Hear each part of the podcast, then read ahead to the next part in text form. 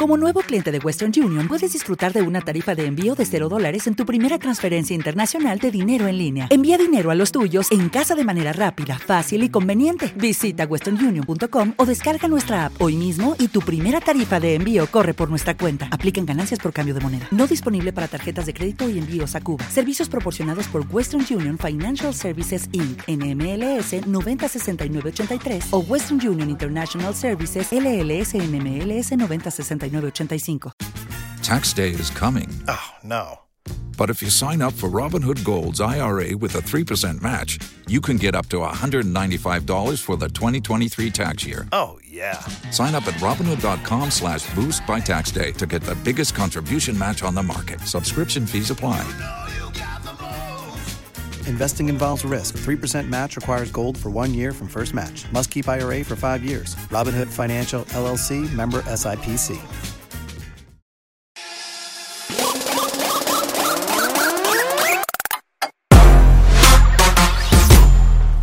Yo soy Molusco de Puerto Rico, tú estás en Molusco TV. Me encuentro en Columbia Central University una vez más, dentro de los estudios Anthony Junior Soto.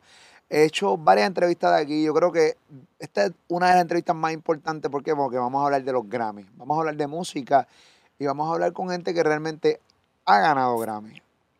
Así que la conversación va a estar increíble porque vamos a profundizar. Cuando tú quieras hablar de música, tú tienes que hablar con gente que sabe de música.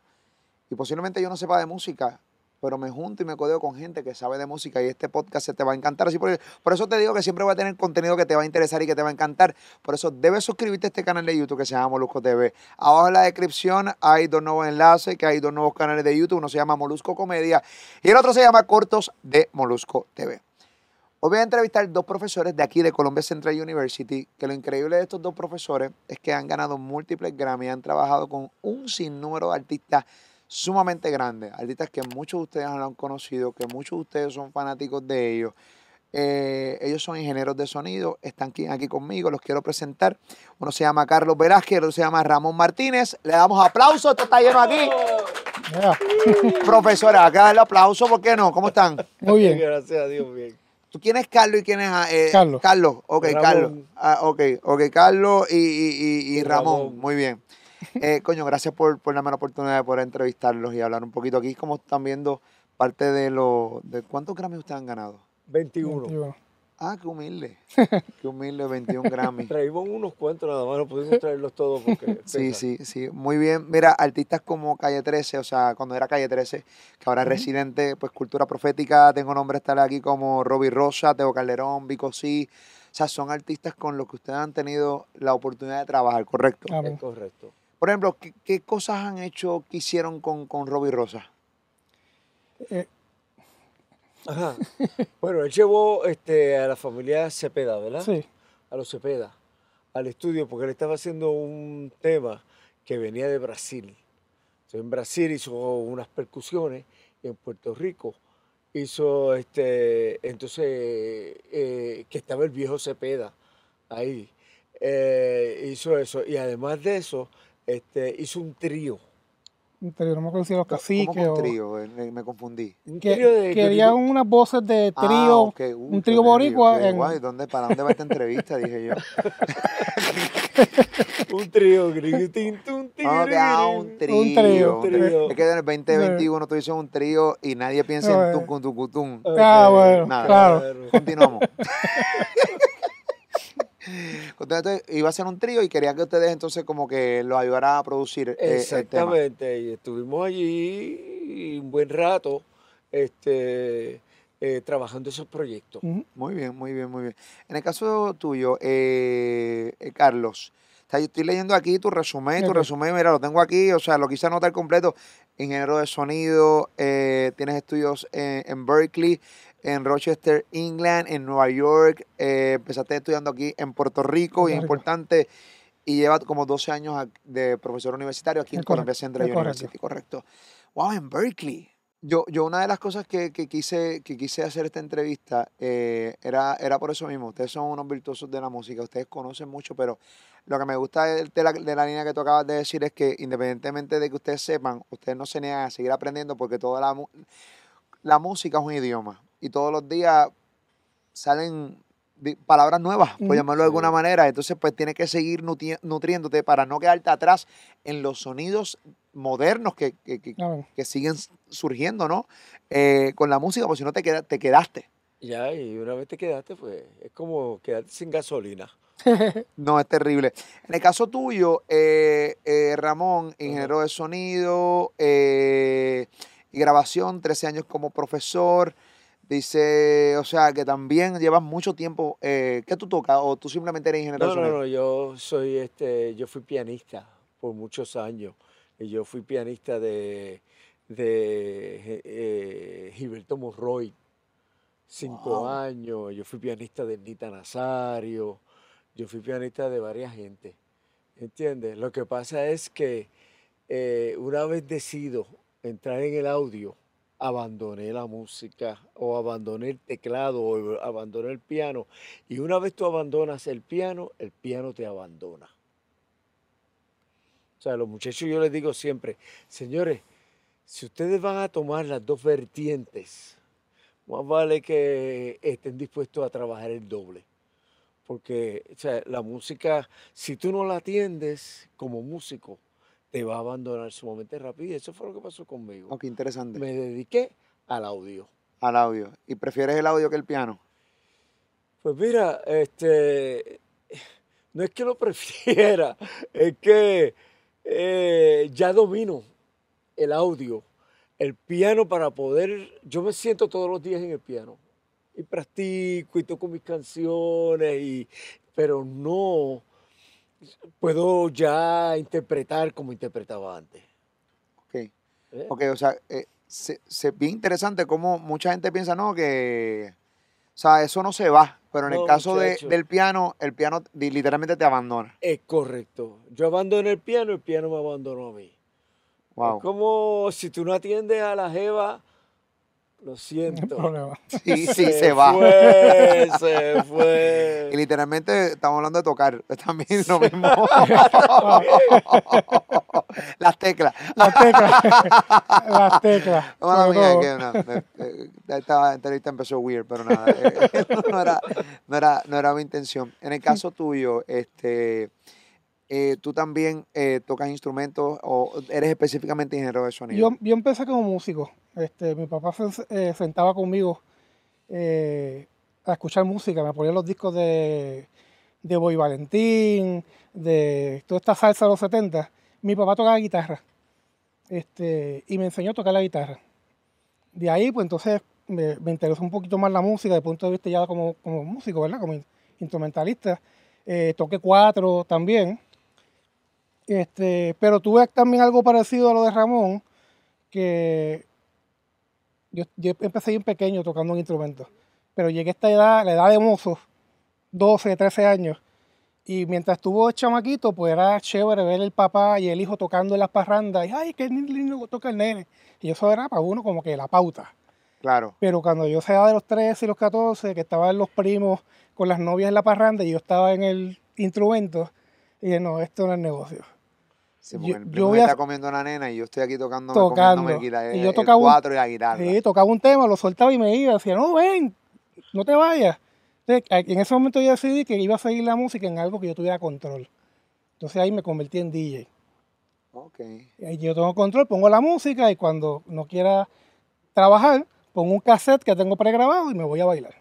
Y me cojo mi break de media hora. Ok, Y ok. pues, esos fueron mis pininos en, en la música. Ustedes llevan 30 años trabajando juntos. con 33. 33. Exactamente. Esto es un matrimonio.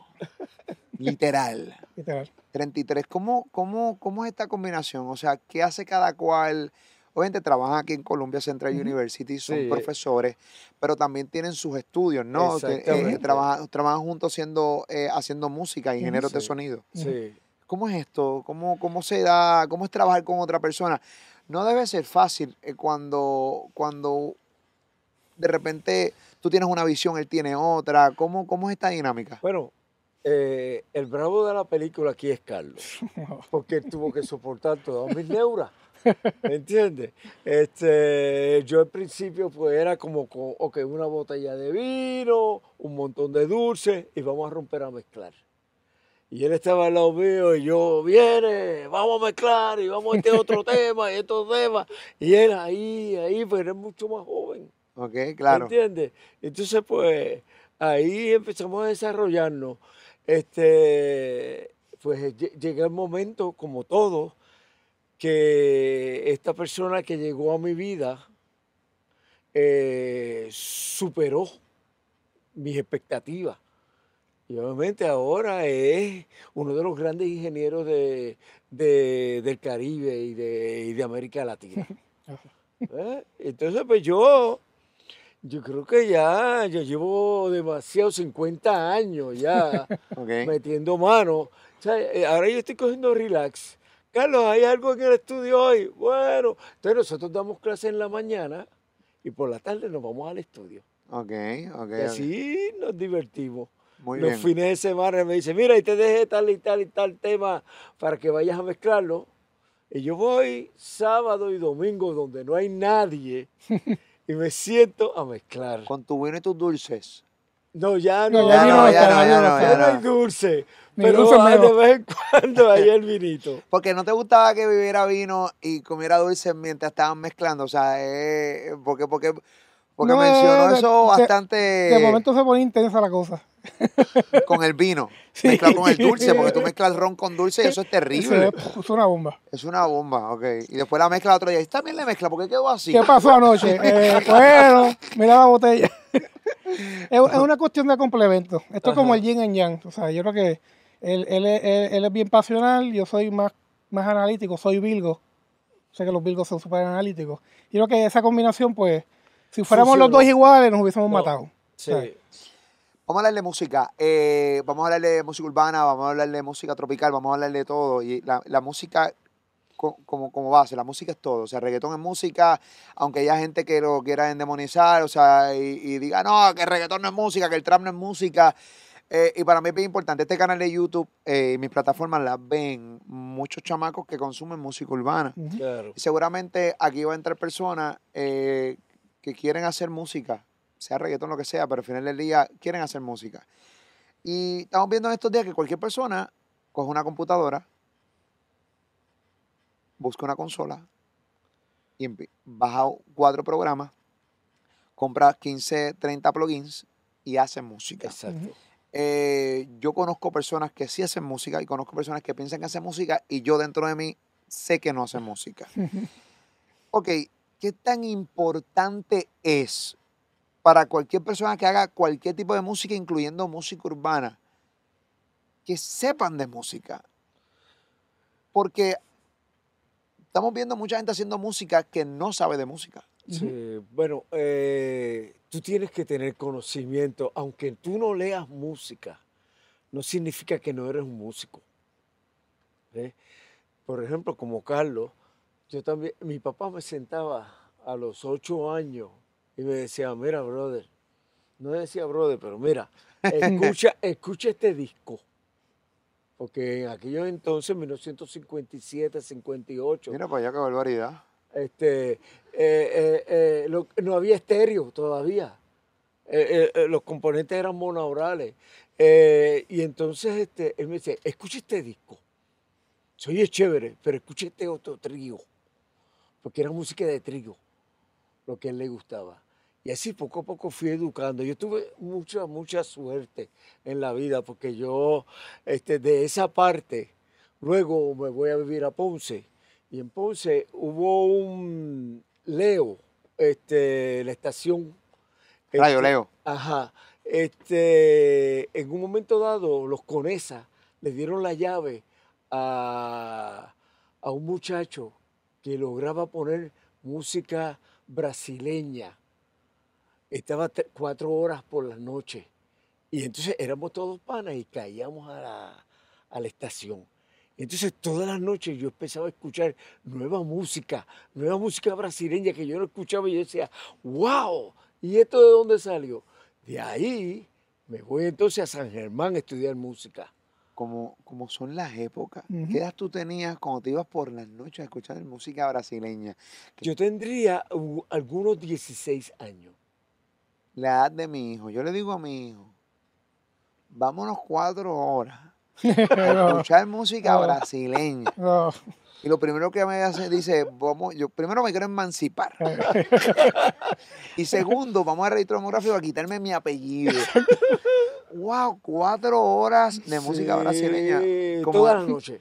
Si eso no pasa ahora. Chaval, de 16 años No. que si no es Bad Bunny, si no es No, Pero, Anuel, pero si no es Bizarrap. pasa, en aquel No. entonces, eso era muy atractivo. Ahora el atractivo para los estudiantes es eso mismo, Bad Bunny, Anuel, el otro, el otro, tú sabes, todo. Yo no puedo mencionar tantos urbanos porque son demasiado rápidos. O sea, todos los meses sale un- una persona urbana. Todos los meses. El urbano dura, men- es mensual. Es mensual. tú- o sea, entonces, yo, yo, yo no, no tengo la capacidad de poderlo seguir. ¿Entiendes? Yo creo que tampoco los jóvenes. Los jóvenes sí tienen la capacidad, pero hay, hay- se pierden. O sea, no todo el mundo va a pegar un gran éxito así. Son pocos. ¿Ves? Entonces me fui para San Germán. En San Germán tuve la suerte de que había una estación de radio que se llamaba Radio Heavy, que era Me música de rock. Sí, claro que sí. ¿Ves? Y entonces eran dos tipos, los DJ, que le dieron la llave. Y estos dos tipos se arrebataban allá arriba, ponían los discos y uno tenía que llamarlo porque terminaba el disco. Estaba 10 minutos, el disco así. Hey man, el disco, el disco. Y dice, ok. Miraban el disco, ponían el disco y se iban. Wow. ¿Ves? Luego de eso sale Cosmo a competir con. Como 94. Ajá, 94.1. exactamente. Pero ¿qué pasa? Lo más importante de ahí no fue la música pop. Lo más importante de ahí es todos los DJ que salieron de esa, de esa estación. De ahí salió este, el Gangster, ahí salió Frankie J. Todos los que conocemos ahora mismo salieron de esa estación y todos hablaban iguales. Y si tú los escuchas y los analizas, te das cuenta de que todos hablan iguales. Y todo esto, pues ya, ya yo estoy entrando en los 20, en los 20 y pico. Eh, Entonces, pues ese crecimiento musical fue astronómico. Y yo tengo, pues yo tengo la suerte de tener buen gusto en la música. ¿Por qué? Porque me eduqué escuchando música. Por eso es que yo te digo que no tienes que ser músico ni leer música para ser músico. Hay gente que tiene un oído increíble y que puede hacer música de oído. Y hay gente que tiene incluso, debe tener Grammy y que simplemente esa canción o esa música la hizo de oído. Que no necesariamente la lee, pero, pero tiene unos conocimientos adicionales, ¿no? Y, y hay gente que la música la tiene por las venas, Claro. que tiene ese talento ahí. Pero, pero el, el problema que estamos teniendo es que muchos chamacos piensan que no tienen que coger clases de música para, para hacer música. Y el problema es que, pues, hermano, muchos de estos chamacos pues pegan sin tan siquiera saber nada de música. Claro. El, el detalle de eso es que eh, están estos muchachos que pegan, que se convierten en superestrellas. Y va a llegar un momento que este artista va a tener que colaborar con un artista de renombre o un productor bien bravo. Este, y quizá ese artista entiende que él sabe de música. Y cuando llega ese momento de vamos a sentarnos a, ahí se nos ven las medias. ¿Entiendes? Exacto. Por eso yo creo que está chévere, hay un montón de muchachos con talento, hay que dárselas. Pero yo creo que pudieran hacer cosas más bravas todavía si tuvieran un poquito más de conocimiento. ¿Cómo, cómo ustedes convencerían a alguien, a cualquier persona, de, de lo necesario que es, impor- de lo importante que es estudiar música? O sea, ¿cómo tú puedes convencer a un chamaco de hoy lo importante que es estudiar música? Vamos a empezar que empiecen aquí. Eh, Más que estudiar música, ellos quieren ser ingenieros. Todos quieren ser productores. Porque se creen la película. ¿ves? De que yo voy a ser productor hoy y mañana voy a tener un Lamborghini. ¿Entiendes? Eh, entonces, pues, lo que uno trata de enseñarle a los estudiantes aquí en la universidad es que hay mucho más que eso.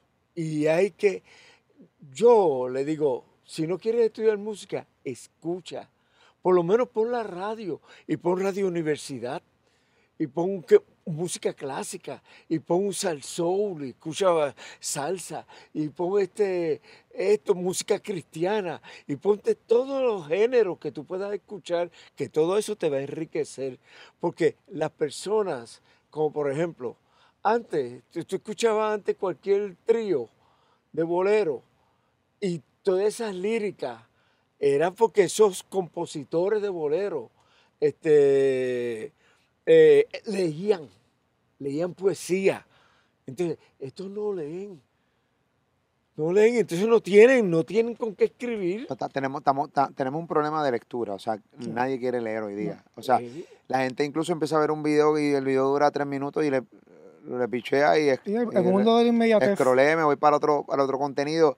O sea, tú le pones a alguien algo así para leer algo así como esto no, no. No, no, no, no, no, eso, ¿qué es esto? Yo, no, no, no, no, no, y, vámonos. Sí, sí. La, gente no quiere leer. Inmediato, todo es inmediato. Es lo que pasa con la música, por eso, como dice Ramón, los temas duran bien poco, porque ya al mes los muchachos se, aburren. ¿Y cuál es el próximo? Porque estamos en esta generación de, de lo instantáneo, del teléfono celular, de lo rápido. No se quieren sentar a... Ustedes que están teniendo la oportunidad de interactuar con los chamacos de hoy, porque les dan clases a ellos aquí en Columbia Central University, eh, eh, eh eh, con el grado asociado que tienen en ingeniería desde sonido, ¿no? Pero, y vas, o sea, piensen en su crianza y su interés en la música cuando e, era, tenían la edad de los jóvenes a los que ustedes le dan clase hoy. ¿Cuál es la diferencia del joven de hoy versus cuando ustedes eran jóvenes? Wow. Yo creo que nuestra generación es la generación que no teníamos quizá los recursos que tienen ahora. Y nos desvivíamos por lograr algo, ¿entiendes? Ahí está. Yo creo que ahora pues está todo tan accesible que quizá pues, pues e, eso está ahí y lo puedo hacer ahora o lo puedo hacer después, ¿entiendes? Qué interesante esa madre, e, ¿verdad? Esa, esa, esa rabia o esa hambre que tenemos nosotros de aprender. Exacto. Y, y no digo que esto es todo el mundo, porque hay unos muchachos. Sí, hay chamacos que tienen hambre de aprender.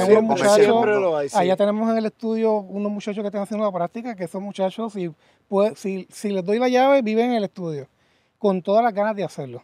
Exactamente. Y eso es lo que tratamos de, de, hacer en Colombia, de que los muchachos pues tengan esa... Transmitirle lo que pasamos nosotros, nuestra experiencia, transmitírsela a ellos para que tengan... Yo muchas veces cuando vienen los muchachos y me cuentan, no, que estoy trabajando, eh, no tengo celular. Y yo, mira, papi, yo no tenía celular. En mi tiempo no había celular. No había celular. Y me quedaba a pie en la carretera con el carro y me esperaba que pasara un conocido y me resolviera. Y no tenía carro nuevo. Usted tiene carro nuevo, celular. Sí. Así que. Y yo en casa de mi papi hasta la edad, whatever. Yo, yo siempre digo, yo quisiera, yo quisiera, si yo fuera joven ahora, con la actitud que tenía en aquel entonces me estuviera comiendo el planeta. Oportunidades de trabajo con estudios versus sin estudios, específicamente en lo que ustedes se dedican, la música. Definitivamente con estudios. Hay que estudiar. O sea, no hay break. Nosotros, yo, yo digo que nosotros somos, estamos en peligro de extinción ya. Este, lo que pasa es que no nos dejan, no nos dejan irnos. ¿Entiendes? Porque nuestros conocimientos de haber pasado por tantas y tantas y tantas y tantas. Este, eh, ayer yo estaba enseñando disco music a los estudiantes. ¿ves? Y yo decía, señores, el disco music salió el hustle, salió esto, salió lo otro, salieron un montón de vertientes. Y, antes de eso, este, eh, es, eh, música europea, los teclados, y uno le va explicando este, otros tipos de música, porque si no lo oyen aquí, nunca lo van a escuchar. O sea, que, sí, yo, yo puedo estar de acuerdo con eso. Yo creo que los chamacos que quieren hacer incluso reggaetón, que es, la, que es el, yo no, yo no, esto no, esto no es un podcast para que la gente empiece a decir, ah, le están tirando el reggaetón. No, es simplemente que para, para que tu sonido cambie y no te quedes en el mismo sonsonete, hay que escuchar otras cosas. Claro. ¿Entiendes? Hay que escuchar otras cosas para que salgan. Por ejemplo, vamos a poner ritmos y canciones que recientemente han sido hits mundiales a través del mundo. Canciones que yo considero diferentes, que son fuera de la línea de reggaetón, pero que son con intérpretes de música urbana. Raúl Alejandro hizo una canción que se llama Todo de ti. Y el mismo Farruko hizo una canción que se llama Pepa. que Ujú. Aunque podamos debatir que estén de acuerdo o no con la letra, es un sonido distinto. Claro, Exacto. claro. no, yo siempre digo, a mí me gusta el reggaetón, lo que no me gusta es la letra. ¿Eh? Muchas de las letras no, no, no estoy de acuerdo. O sea, no es que las rechace, pero no estoy de acuerdo. Entonces le digo a los muchachos, señores, hay otros temas que uno puede escribir. En un momento dado, lo único que escribían era en la discoteca. En la disco, en la discoteca, en la disco. en la- e- Eso era todo lo que escribían. Y dije, mire, hay montones de cosas que están pasando en Puerto Rico. Hay cosas que están pasando en el mundo. Escriban sobre eso. Tu barrio. Exactamente. ¿Sí? Te hicieron caso y ahora escribe de otras cosas que no las voy a mencionar. Que ya, ya no es la disco. Cambiaron la temática. Ahora sí. cambió la matemática, que es peor. Pero hablando de ritmo, hablando de ritmo, hablando de ritmo, eh, hay, hay canciones y es bien importante nutrirse de otros ritmos. Claro. No. Por ejemplo, quiero que me digan su experiencia de trabajar con Residente, con René, con Calle 13. Eh, que posiblemente fue un artista que em- empezó, no posiblemente, empezó cantando música urbana, Sí. pero él a lo largo de su camino no es que se quería desligar, pero quería demostrar otras cosas y quería hacer otros sonidos. hacer otra cosa. Quería hacer otra cosa, quería hacer algo que se pareciera a él. Y yo creo que lo logró. Sí. Yo creo que lo logró. Nosotros estamos Eh, claros de que sí.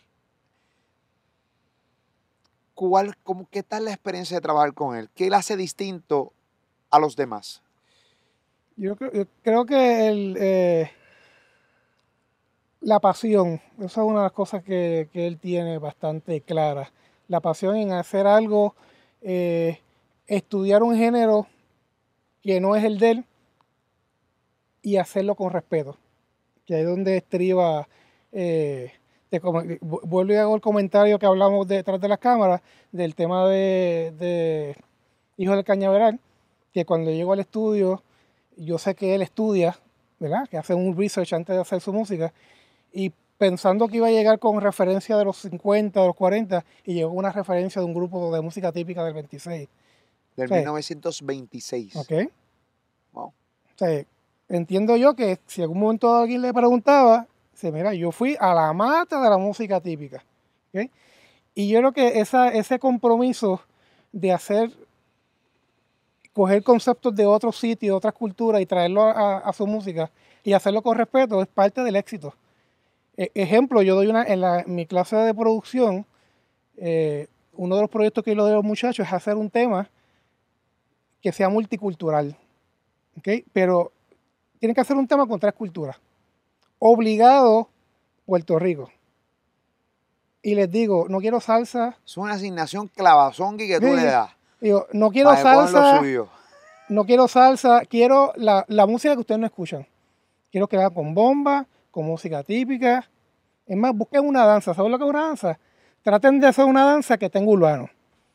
Entonces, los obligo a tener que eh, Escuchar, escuchar la música de aquí sí. y escuchar música de otros sitios y no y este le digo no quiero fusiones con colombianos porque eso lo ha hecho todo el mundo la música urbana y empiezan a buscar busquen un ritmo de, de Israel con un ritmo de Rusia y con música típica de Puerto Rico con urbano metan mano Entonces, los obligo a que escuchen porque el internet está ahí YouTube está ahí ¿sabes?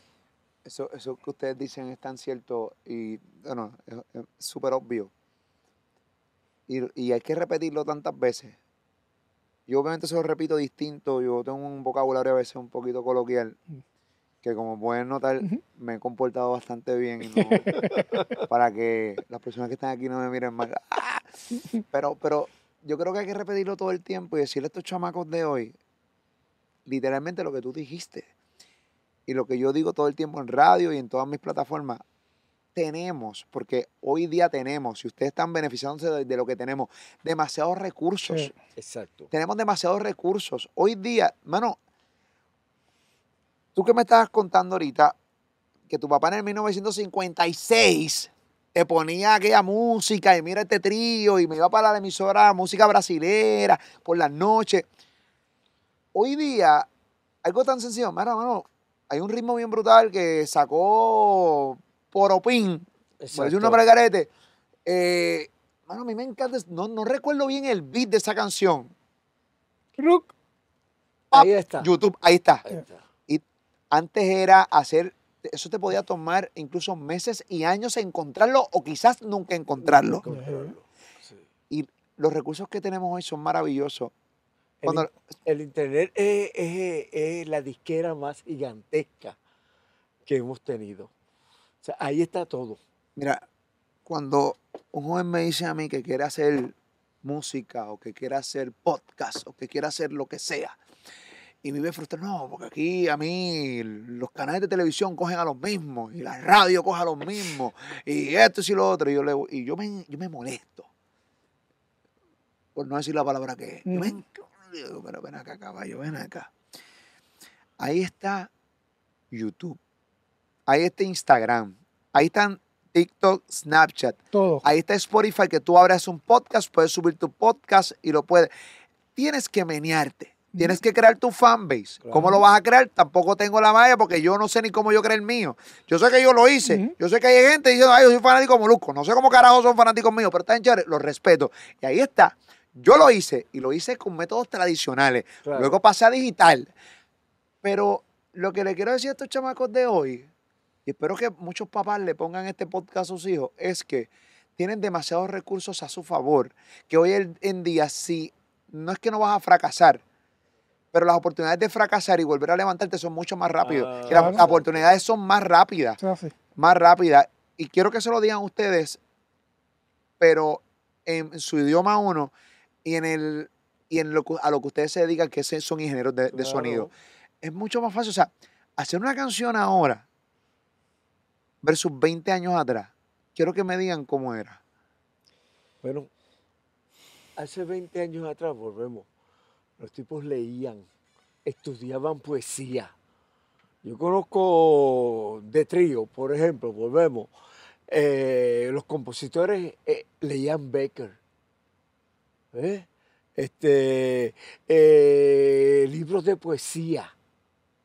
Y ellos estaban leyendo, ¿para qué? Para cuando fueran a escribir podían tener esos recursos. Yo le digo a los estudiantes, señores, usen los recursos, pero tienen que buscar.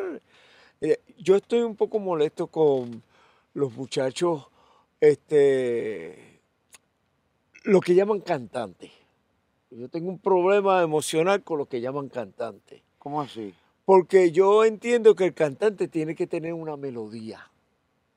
Yo entiendo que el- la persona que interpreta reggaetón es un poeta, pero no es un cantante. Porque ellos no tienen una melodía. El que no canta es mi reggaetón no es viejo cantante. San Juan. ¿Entiendes? No hay melodía. Eh, mira, porque yo te quiero, porque tú me quieres. Sí, sí, sí. Bueno, No, no, hay melodía. pero no es un cantante, es un poeta. Es un poeta. Porque realmente esos tipos logran, se sientan Poeta aquí. vulgar y sucio. No importa, no importa, pero es un poeta, se sientan ahí y, y yo les digo a cualquiera de mis estudiantes, dime algo, viene, y hacen unas historias ahí brutales. Pero tú opinas lo mismo, tú opinas lo mismo, que un, que un, que un cantante de reggaetón no es cantante, es un poeta, o, o puedes diferir un poco Bueno, de aquí tu está, colega. está, el, el- está el exponente de reggaetón que, que hace rap, pero está el que, el que, el que canta. Quizás no es una melodía tan eh, como un tema de trío, que eran súper rebuscadas estas melodías y estos arreglos, pero hay, hay, hay, hay afinación y algo de música. Este, pero en las letras, eh, que una vez tuve un, un- un al- no un altercado, pero tuve una, una, Discusión. una pequeña discusión con estudiantes, este, porque pues de, estas- de estos haters de, volvemos en la referencia de René, de estos haters de René, no, que esto, que lo otro, y digo, hermano, es que eh, la diferencia está en las letras, es lo que están escribiendo, ¿ok?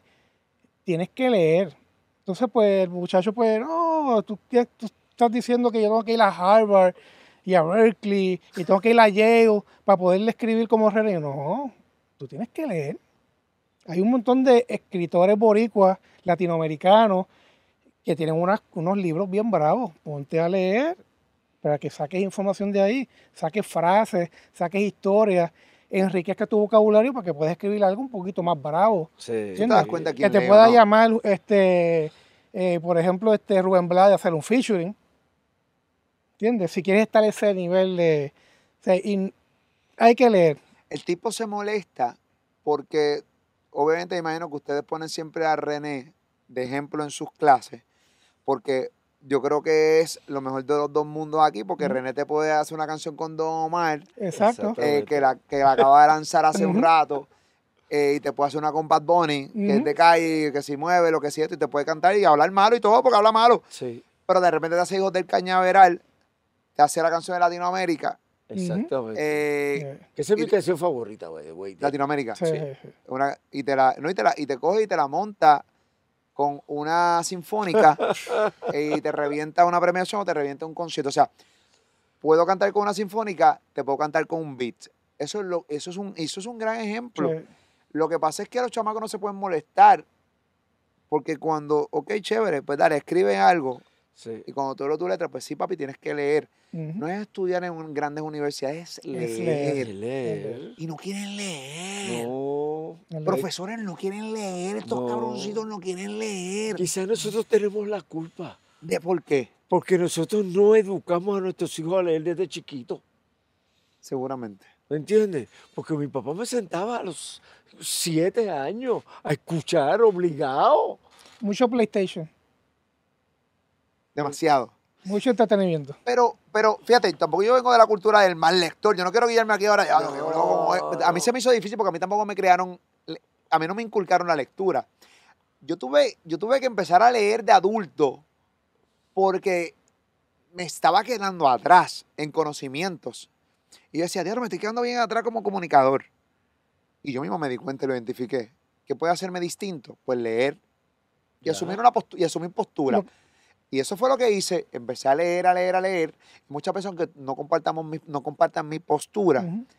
pero mi postura siempre va a ser basada en una lectura. Exacto. ¿Entiendes?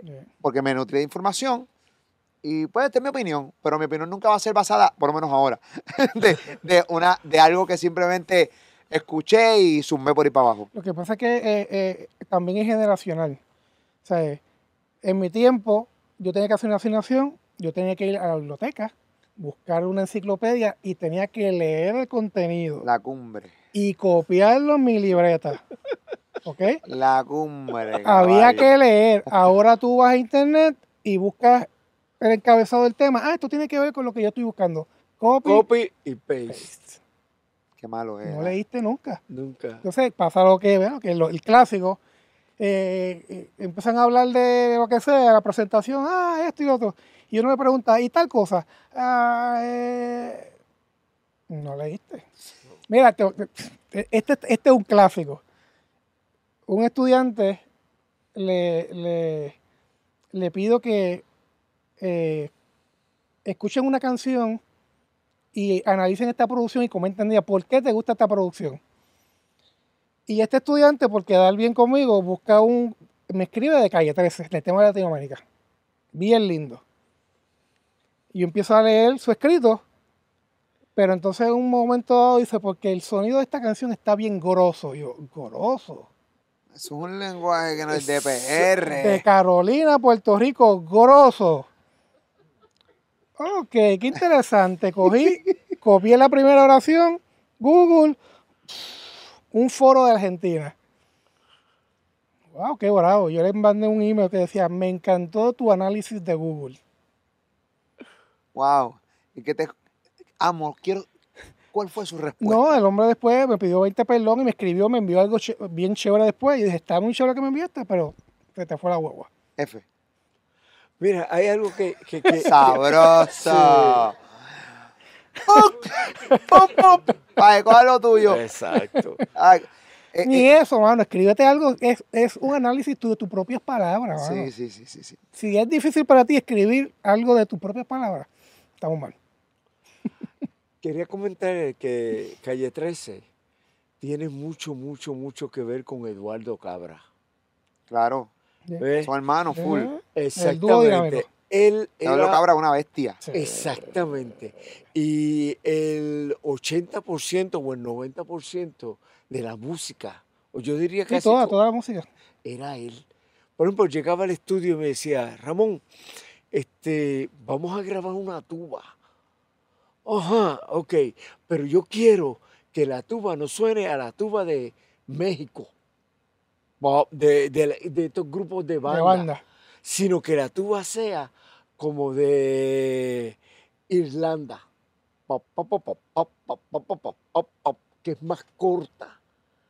¿Entiendes? Y eso, él se preocupaba por ese tipo de detalle. Sonidos pequeñitos que para, para la gente, para, para cualquier persona era una cosa bien tonta, pero para él era para él importante era, porque... Era, era, era el 60. Otro estudioso. Y otra cosa con René, una cosa que a mí me impresiona, es que René llega al estudio y él se sienta siempre en la misma esquinita, con su laptop, y sigue, ¿verdad? Y de momento dice, ¿y esta palabra en México qué significa? Y esta misma palabra en España, ¿qué significa?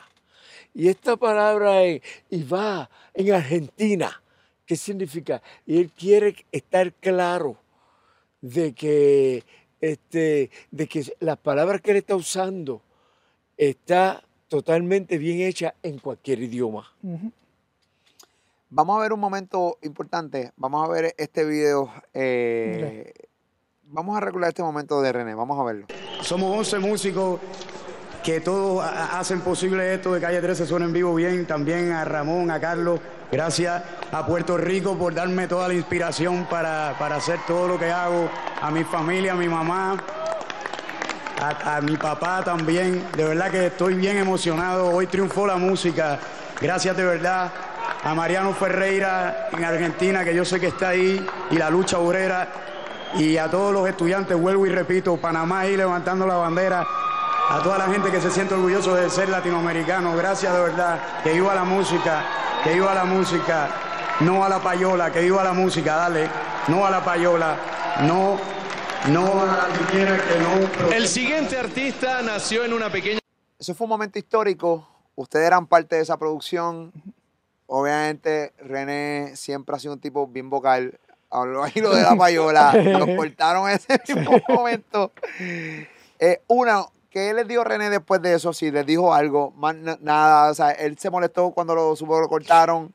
Mira, e- e- ese momento fue bien loco porque antes de eso, quien estaba era este, ¿cómo se llama el cantante este mexicano que murió? Que tuvo todo el tiempo y utilizó el tiempo de René. Ese fue el, el día ese. Eh, Que, eh, eh, Eh, Juan Juan Gabriel. Juan Gabriel. Ah, ok. Le dieron a que hiciera un minuto. Juan Gabriel se echó siete minutos en hacer un tema. Yeah. Y le robó el A un montón de gente. Especialmente a René, que era el, era el premio mayor.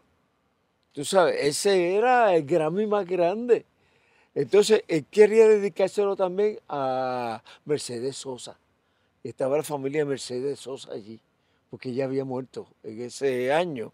Y entonces, pues, tac, sí, Cuando él, dijo lo de la payola. él Pa- dijo, él dijo 20 cosas después de eso, porque ya estaban fuera del aire. exactamente.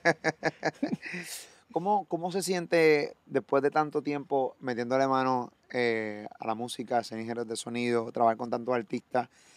Eh, o sea, el primer Grammy, cuando tú coges, todo, todo pesa, coño. Eh, eh, cuando tú coges este primer Grammy, o sea, que lo recibes, ¿cómo se siente esto? O sea, Bravo, bravo. Yo creo que, es una, es una, es una, una afirmación de que uno hizo algo bien, en algún momento dado hizo algo bien. Este, los de atrás vienen conmigo 2009, este Grammy, o sea, eh, yo en mi vida, eso, eso- esto, esto era como que, bien lejos. sí, sí, esto... uf. Antes de empezar el programa, Y yo le estaba menos, y menos tanto, y menos sí, tanto. Uno era, bueno, cuando recibimos el certificado de, de Olga Tañón, eso para nosotros era el Grammy, lo habíamos hecho ya la- con el papel, O sea, Getaño fue su primera nominación. sí, en el Sí. 97. El 97 fue su primera nominación. Sí. al- Y no- eso para nosotros era un Grammy, ese papel Sí, era ya, eso la película. lo máximo. Cuando Getaño tiene el, el pollino hace que, que, que eso es una autopista. No, entonces, ¿qué pasa? Es que para ese entonces los Latin Grammy no existían. Exacto, que fue los Grammys americanos. Eran Grammys americanos con una versión en español, con un, un- Sí, la, la- la categoría la latina. categoría dentro de- latina. Y ella ganó. Ustedes saben que se formó un- una situación con, con, con Balvin y con René. Y aunque es una situación vieja, y mucha gente puede decir, pero ¿por qué traes esos viejos de nuevo? Para mí es un momento importante comentarlo porque ustedes han ganado Grammy. ¿Ustedes entienden que los Grammy, tanto latinos como americanos, es la premiación con más credibilidad que existe en la industria de la música por encima de, de premiaciones como Billboard y todo? Sí, O sea, los Grammy es eso es lo más grande. Sí, porque es que el, el- el Grammy, el Grammy premia lo artístico detrás de una producción. O sea, si, si comparamos con el Billboard, el Billboard premia Al artista el- nada más. y, y premia eh, que el tema tiene difusión, ¿verdad? Sí. Pero el, el Grammy premia lo artístico dentro del disco. Por eso muchas veces de momento gana este artista que la gente no lo escucha mainstream. Dice, pues debió ganar fulano porque, eh, por poner un ejemplo, Despacito. Ajá. Despacito debió haber ganado porque tiene, sí, pero eh, son cosas distintas, ¿sabes? Eh, eh, ganó en los Billboard porque sí es el tema que más sonó en el planeta, pero en el caso de los Grammy lo que están buscando es otra cosa. Sí, están buscando sonido, están buscando otras cosas. Por eso es que vemos muchas veces que ganan personas que tú dices, pero es que yo no conozco a esa persona, ¿Quién tiene es? streaming. eh, Ah, pero es que no están premiando el streaming, no están pre- premiando las veces que suena en Y radio. cuando escuchas el disco dices, ah, ok, ahora entiendo por qué está ahí. Hay otro detalle y es que los Grammy pre- premia a, a los arreglistas, a los músicos, al que hace la carátula. De equipo técnico. Son, un- o sea, es un equipo. Para tú ganarte esto, tú necesitas un equipo de trabajo. Aquí mismo, aquí hay un equipo de trabajo excelente para que se haga este programa. ¿Entiendes? O sea, no es que es tú... cuestionable, pero hablamos de eso ahorita. pero, pero pues, eh, se- se- o sea, cada artista necesita un club de gente increíble. Pues eh, los premios Juventud, los premios, bueno, hay 15 cosas que, eh, eh, que estaciones este, comerciales eh, eh, promueven, ¿entiendes? Eh, pero los Grammy es el único que valora y que subdivide. Además, por eso cuando nosotros nos trepamos en calle 13, éramos un fracatán de gente. Éramos nosotros dos nada más. Estaba, eh, estaba este, eh, eh, el de mastering, estaba este, los músicos, ¿sabes? Mucha gente. el equipo, el equipo. Ok, ustedes son profesores de Columbia Central University. Sí. Ustedes están aquí. Eh, muchas veces nosotros o la gente siempre busca eh, afuera. Porque sí, porque es como algo como que siempre nos han vendido como que lo de afuera es mejor. El Me pasó mí- colonialismo. Me pasó a mí con mi operación de la bariátrica, que yo me fui a ver con un doctor de afuera, me dijeron, no, este es el tipo de bravo. Entonces cuando mi esposa me dice, no, es que yo creo que aquí vamos a encontrar a alguien. Hicimos un research, encontramos a alguien que es una bestia, un gran doctor, con, en un hospital que está incluso está premiado por, por una premiación que dan a la gente que hace bariátrica. Y yo me fui afuera al garete a- y no, y terminé operándome aquí, en. Puerto Rico. De repente veo dos profesores que han ganado un sinnúmero de, de Grammy, que están en Columbia Central University, en un mercado como Puerto Rico, que en Puerto Rico está la cuna de la música. Exacto. La cuna de la música. Puerto Rico, o sea, 100 por 35, hemos, hemos producido tantos talentos que honestamente hay mucha envidia por Puerto Claro. Rico porque realmente, territorialmente hablando, somos tan pequeños y hemos creado tanto, de- de- podemos hablar desde la década de los 70, los 80, los 90, 2000, 2010, 2020. Entonces, tenerlos ustedes aquí para mí es como bien chévere porque puedo decir, coño, bueno, estos panas han ganado Grammy y están dando clases en PR, en Columbia Central University. ¿Cómo es coger clases con ustedes? ¿Cómo, qué tan cool es? ¿Cómo puedo bompear a la gente que nos está viendo? Mano, yo quiero estar con estos tipos, yo quiero aprender de verdad. Hay gente que viene especialmente a eso. Y esas son las palabras que dicen. Hay otros que, bueno, que la mamá le dice, mira, nene, vete a estudiarte algo de música, vete allí. ¿Entiendes? Claro, claro. Pero hay muchos que vienen a estudiar con nosotros. Te van a entretener, se van a divertir un montón aquí. Se entretienen. Es bien- es di- o sea, la, la música, la música es divertida, pero es, es un tema serio. Esto, esto, no- Claro. esto- esto- esto realmente es serio. Claro.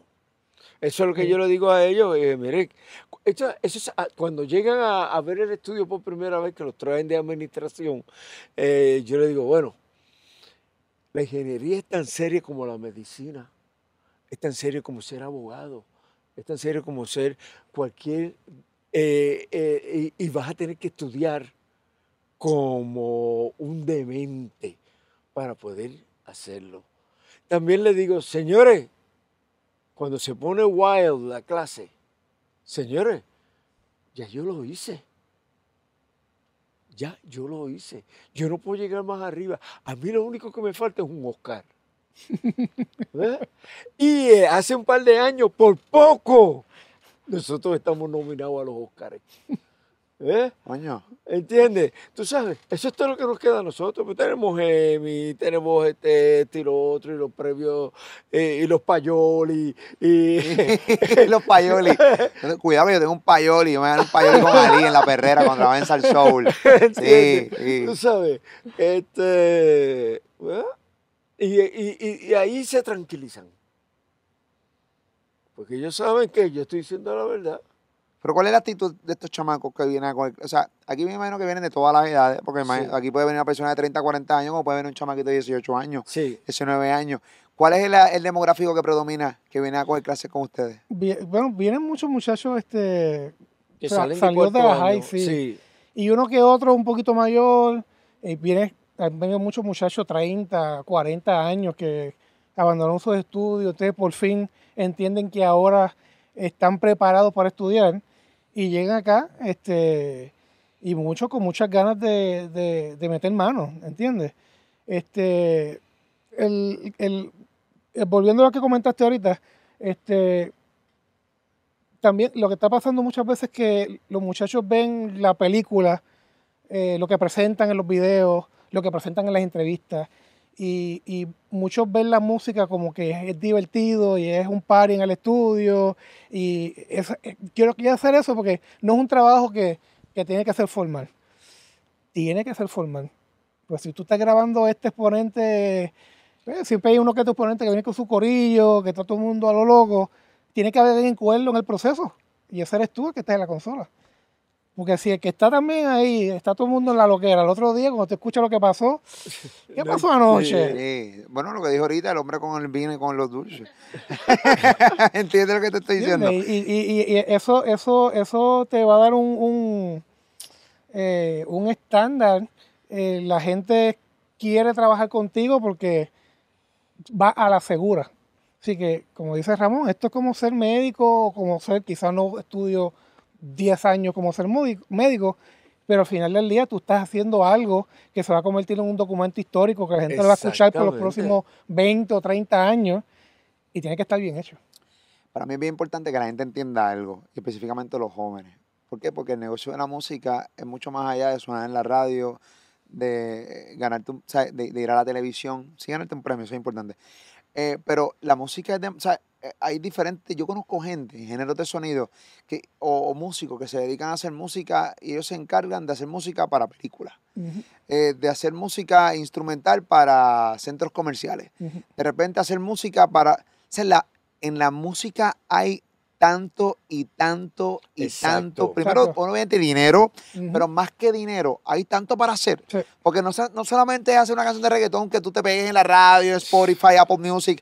No, hay un montón de cosas. Hay gente que se dedica 100% a hacer música para películas, 100% a hacer música instrumental para, para, para otras cosas. Hay, hay demasiado, demasiado trabajo eh, para personas que, que trabajen dentro de la industria de la música. ¿correcto? Claro que sí.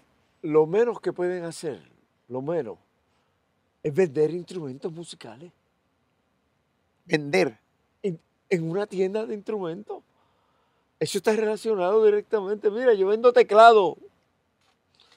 Eso es lo menos. Ese es el eslabón más abajo de la música. De ahí es para arriba.